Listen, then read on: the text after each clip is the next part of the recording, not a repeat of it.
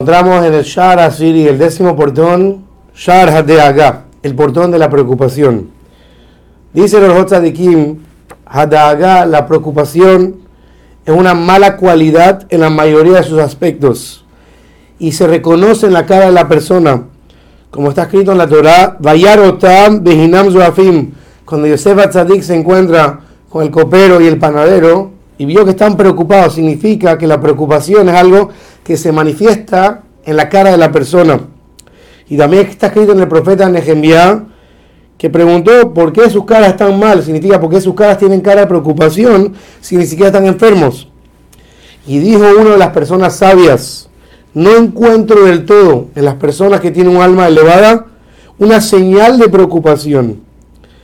Y continúa la respuesta de aquí explicándonos que las personas que se preocupan por este mundo para conseguir cosas. Por ejemplo, una persona se preocupa por riquezas, casas, etc.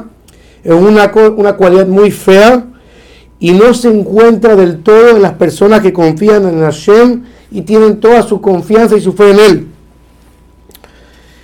Y adicional a eso, dice los otros de Kim, que la preocupación y la tristeza, Gemejalim Alev, acaban con el corazón de la persona Behem Holi Aguf y se consideran parte de la enfermedad del cuerpo de la persona. En otras palabras, la preocupación afecta al corazón de la persona y también puede causar barminam, que la persona hasta se enferme físicamente.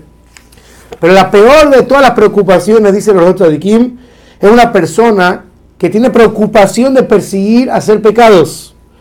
Y cuando no consigue hacer todo lo que su corazón desee, se ufre y se preocupa. Dice, no hay peor que una persona que está preocupada para conseguir hacer un pecado que va en contra de la voluntad de Hashem.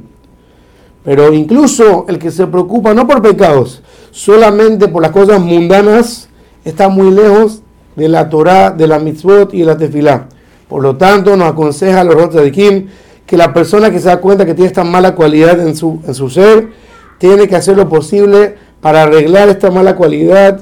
Y si no tengo nada que largar esta mala cualidad, porque todos los beneficios que la persona recibe por tener simja en la vida, lo opuesto a, a ese beneficio que uno recibe por la alegría es lo negativo que la persona recibe por tener preocupación.